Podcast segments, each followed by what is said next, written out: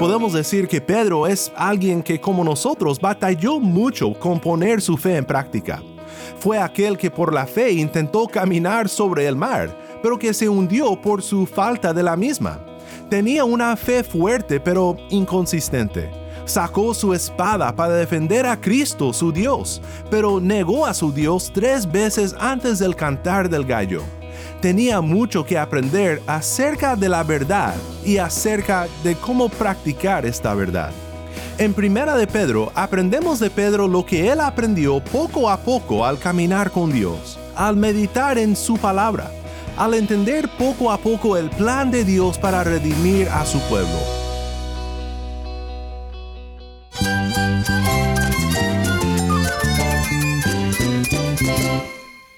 Cristo es todo para mí. Mi Salvador, mi amigo, mi guía. Cristo es mi verdad. Es nuestra guía, nuestro faro. Cristo es el Señor y Salvador. Nuestro protector, nuestro amparo, nuestra fortaleza. Es Jesús, el único que te lleva a Dios, el único camino, la verdad y la vida. No hay más ningún camino, es Jesús.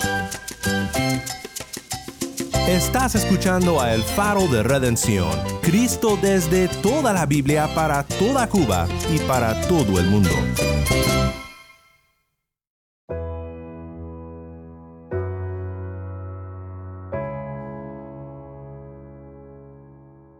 Hola, soy el pastor Daniel Warren. Gracias por acompañarme aquí en el faro. Hoy concluimos la primera semana de cuatro estudiando la primera carta del apóstol Pedro en una serie titulada La verdadera gracia de Dios. Ha sido una buena semana estudiando juntos la palabra de Dios y escuchando de nuestros hermanos en Cristo desde Cuba te animo a que sigas en sintonía durante esta serie para seguir aprendiendo acerca de esta gracia de Dios de la cual Pedro escribe. Hoy llegamos a la primera sección de esta carta donde Pedro nos llama a un estilo de vida distinto del mundo. Pedro nos llama a la santidad y el llamado lo hace en el contexto de quiénes somos en Cristo y en el contexto de qué ha hecho nuestro Dios fiel por nosotros para redimirnos de nuestra vida fútil y vana, cuando caminábamos en los pecados que eran para nosotros tradición. Ahora tenemos un nuevo Padre y un nuevo deber de vivir para su gloria, agradecidos por nuestra redención si tienes una Biblia, busca Primera de Pedro 1, 13 al 21 y quédate conmigo.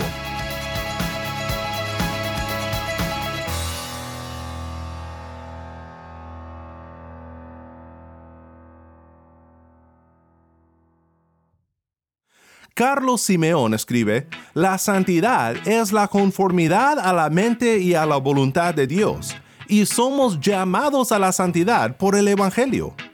Hasta ahora en nuestro estudio de Primera de Pedro hemos visto que es muy importante saber quiénes somos para saber cómo debemos de comportarnos en este mundo, para conocer nuestro deber en el mundo. En el pasaje al que llegamos ahora, Primera de Pedro 1, 13 al 21, encontramos el primer pasaje donde Pedro trata claramente con nuestro llamado en el mundo, con nuestra conducta como hijos de Dios. El pasaje abre con las palabras por tanto. En otras palabras, en base a todo lo que he dicho hasta ahora, esto es lo que deben de hacer. Pedro expone nuestra salvación, nuestra esperanza en los cielos, una salvación comprada por la sangre de Cristo, rociada sobre nosotros como miembros de un nuevo pacto. Y ahora, por tanto, ahora esto es lo que deben de hacer. Escuchemos juntos mientras que Tai Primera de Pedro 1, 13 al 21. Por tanto, preparen su entendimiento para la acción. Sean sobrios en espíritu. Pongan su esperanza completamente en la gracia que se les traerá en la revelación de Jesucristo. Como hijos obedientes, no se conformen a los deseos que antes tenían en su ignorancia, sino que así como aquel que los llamó es santo, así también sean ustedes santos en toda su manera de vivir. Porque escrito está, sean santos porque yo soy santo. Y si invocan como Padre a aquel que imparcialmente juzga según la obra de cada uno, conduzcanse con temor durante el tiempo de su peregrinación. Ustedes saben que no fueron redimidos de su vana manera de vivir heredada de sus padres con cosas perecederas como oro o plata, sino con sangre preciosa, como de un cordero sin talla y sin mancha, la sangre de Cristo. Porque Él estaba preparado desde antes de la fundación del mundo, pero se ha manifestado en estos últimos tiempos por amor a ustedes. Por medio de Él son creyentes en Dios que lo resucitó de entre los muertos y le dio gloria, de manera que la fe y esperanza de ustedes sean en Dios. Gracias, Tai. Aquí Pedro nos abre nuevos panoramas a nuestra identidad. Hasta ahora, Pedro ha llamado a Dios el Padre el Padre de nuestro Señor Jesús, pero ahora vemos que todo creyente invoca a Dios como Padre y que por medio de la fe somos sus hijos. Y esta identidad lleva consigo el deber de vivir conforme nuestra identidad como hijos. También aprendemos algo acerca de nuestro tiempo en esta tierra cuando Pedro dice en el versículo 17 que este es el tiempo de su peregrinación hablamos de cómo en el inicio de la carta Pedro llama a los oyentes exiliados de la dispersión y cómo es que tiene un sentido literal pero también metafórico, como una descripción de lo que somos en este mundo. Aquí regresa a este mismo tema. Es importante reconocer que durante este breve tiempo que pasamos en la tierra tenemos un propósito, vivir para la gloria de nuestro Padre. La primera sección del pasaje abre y cierra con este concepto de nuestra peregrinación, con la idea de que esta vida es pasajera y que algo mejor está por venir. Por tanto, Pedro dice en el versículo 13, preparen su entendimiento para la acción, sean sobrios en espíritu, pongan su esperanza completamente en la gracia que se les traerá en la revelación de Jesucristo es interesante que el medio para poner nuestras esperanzas en Cristo comienza con preparar nuestro entendimiento con el dominio propio. Literalmente, preparen su entendimiento sería algo como ceñid sus mentes. Esta frase traería instantáneamente a la mente de la gente de su tiempo un soldado que ciña su cintura, para que sus pies no tropezaran con su túnica. Es una manera muy descriptiva de decir, en esta vida cristiana necesitamos estar preparados como un soldado, pero en el interior debemos de quitar todo aquello que nos puede desviar de nuestra esperanza en Cristo. Sean sobrios en espíritu hace un contraste con la falta de dominio propio que uno experimenta bajo la influencia del alcohol. Ser sobrios en espíritu es llevar toda lujuria, todo deseo, todo anhelo bajo el control del Espíritu Santo, tanto los deseos pecaminosos como los buenos deseos que se convierten en idolatría, llenando nuestros ojos con ello más que de nuestro Cristo. Y no solo cuando se trata de la bebida o cosas exteriores, sino en todo aspecto de nuestras vidas en el contexto de nuestra difícil peregrinación en esta tierra y el fin de todas las cosas que se acerca. Si no tuviéramos la promesa de ser resucitados, de recibir la gloria de Cristo cuando Él viene, de ser unidos a Él por siempre, sería fácil comer y beber porque mañana moriremos. 1 Corintios 15:32. Pero nosotros los que hemos puesto nuestra fe en Cristo somos exentos de esta desesperanza, porque Dios el Padre de nuestro Señor Jesús es nuestro Padre por la fe. Él es fiel. Él resucitó a Cristo después de cumplir su obra redentora y resucitará también a los redimidos, trayéndoles aquel día gracia en Cristo, el Redentor.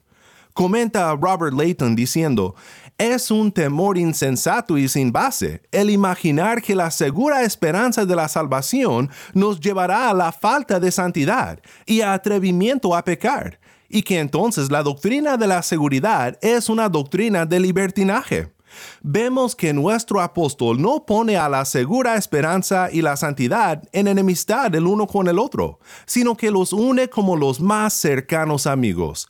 Se fortalecen mutuamente. Entre más seguridad hay de la salvación, más santidad habrá. Una buenísima observación de Robert Layton.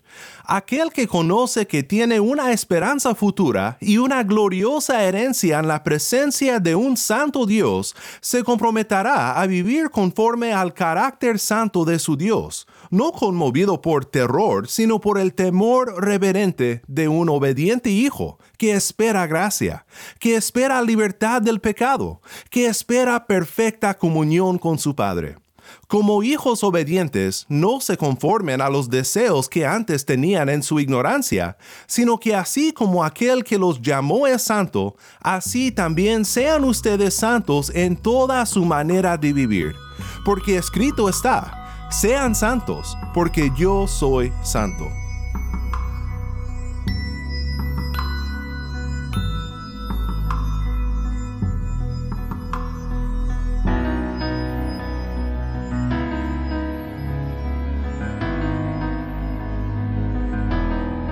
En la segunda sección de nuestro pasaje, los versículos 18 al 21, Pedro nuevamente regresa a la salvación de la cual disfrutamos los hijos de Dios y nos recuerda de nuestra identidad. Y hace un contraste con nuestra identidad anterior como personas que no conocían a Dios. Quiero que escuches nuevamente estos versículos antes de meditar un poco en ellos. Ustedes saben que no fueron redimidos de su vana manera de vivir heredada de sus padres con cosas perecederas como oro o plata, sino con sangre preciosa, como de un cordero sin talla y sin mancha, la sangre de Cristo, porque Él estaba preparado desde antes de la fundación del mundo, pero se ha manifestado en estos últimos tiempos por amor a ustedes. Por medio de Él son creyentes en Dios que lo resucitó de entre los muertos y le dio gloria, de manera que la fe y esperanza de ustedes sean en Dios. Gracias, Tai. Es por lo que dice Pedro en el versículo 18 que muchos piensan, y yo también lo pienso, que esta carta fue escrita mayormente a creyentes no judíos, o sea, a gentiles, personas redimidas de un trasfondo pagano, lejos de la revelación de Dios en las escrituras. Sería extraño que Pedro llamara a la manera de vivir del pueblo de Dios bajo el pacto antiguo una vana manera de vivir heredada de sus padres. No, al parecer está hablando a personas que no tenían el gran privilegio de conocer de Dios y de su plan redentor como parte del pueblo de Dios. La palabra traducida aquí como heredada de sus padres es una sola palabra en griego, patraparadotos, y en toda la Biblia solo se encuentra en este versículo.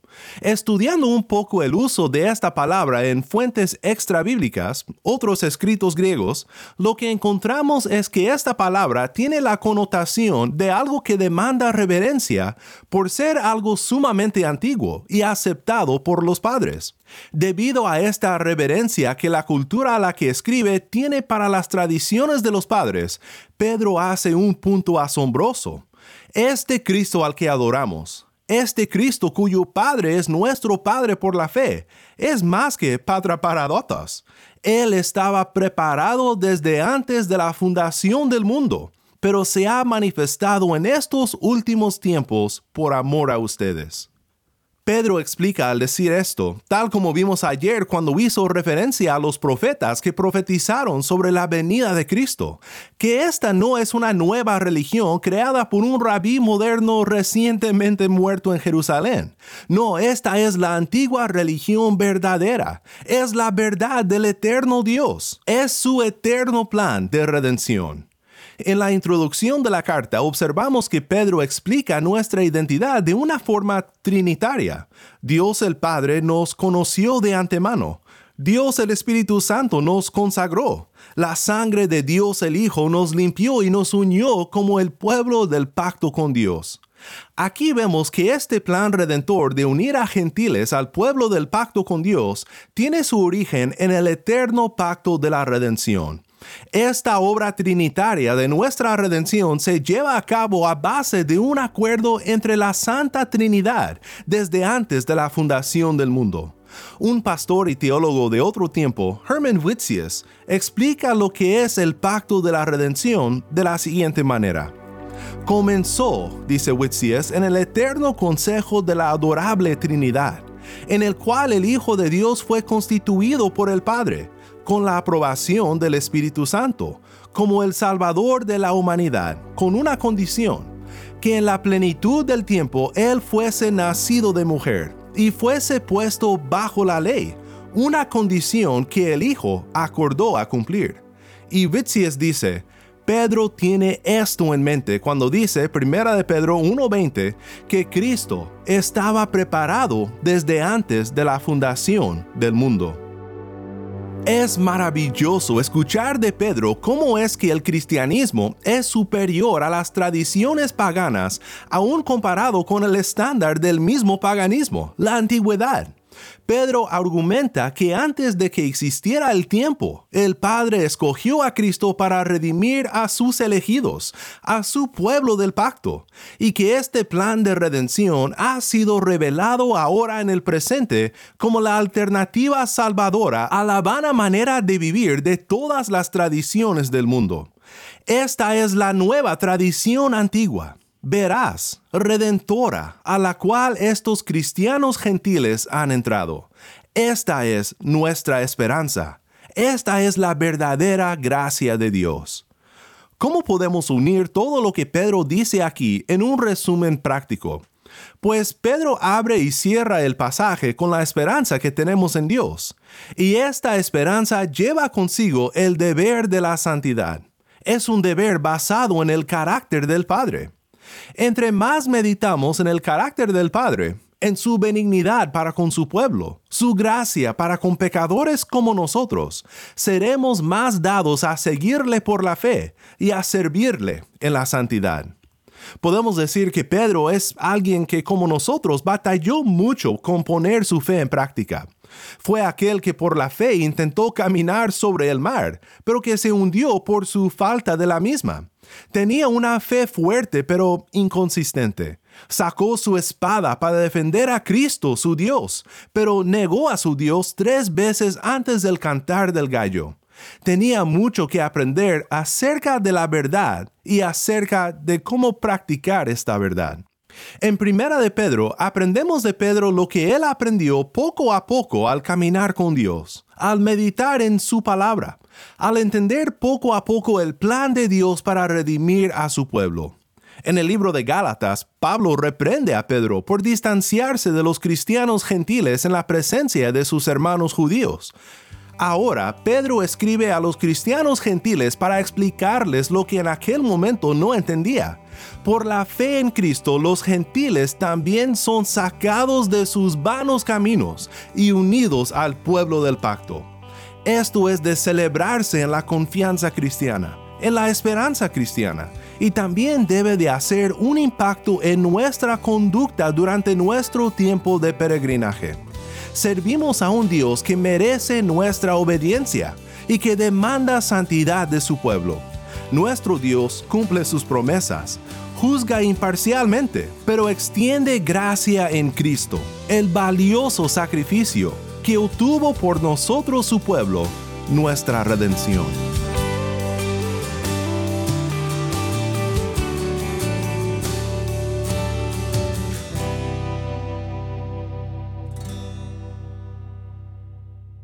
Qué maravilloso es pensar que nuestra redención fue algo que nuestro Dios Trinitario preparó por nosotros desde antes de la fundación del mundo. Por toda la eternidad, su amor ha estado puesto sobre nosotros. Cuando andábamos extraviados en el pecado, Él nos buscaba, trayéndonos a su gracia y nos traerá gracia cuando nuestro Cristo regrese por su pueblo. Si tú todavía no conoces esta gracia, este amor redentor de Dios, te animo a que consideres lo que Pedro nos enseña en esta carta acerca de la verdadera gracia de Dios y que vengas a Él por la fe. Él te llama a que dejes la vana manera de vivir de este mundo y a que experimentes en Él el perdón de tus pecados y la verdadera libertad. Antes de orar, te quiero pedir un favor. Si estás escuchando en el podcast y si el faro ha sido una bendición para tu vida, déjanos cinco estrellas y una reseña en iTunes. Esto ayuda a que otros encuentren este programa y también escuchen el mensaje de la verdadera gracia de Dios. Para unirte a nosotros financieramente, visita nuestra página web elfaroderedencion.org diagonal donar. elfaroderedencion.org diagonal donar. Juntos podremos seguir resplandeciendo la luz de Cristo desde toda la Biblia para toda Cuba y para todo el mundo. Oremos juntos para terminar. Padre Celestial, estamos tan agradecidos contigo por tu gracia la verdadera gracia de Dios que es nuestra en Cristo Jesús. Gracias por poner tu amor sobre nosotros, para salvarnos de nuestros pecados.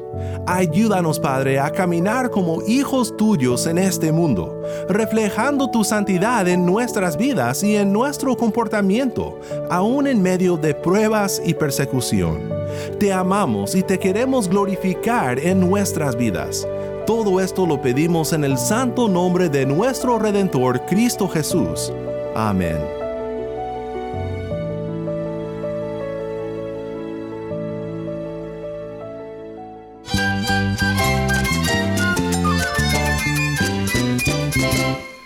Nombre es Daniel Warren. Te invito a que me acompañes la próxima semana cuando, como siempre, anunciaremos la gracia de Cristo desde toda la Biblia para toda Cuba y para todo el mundo, aquí en tu programa de bendición, El Faro de Redención.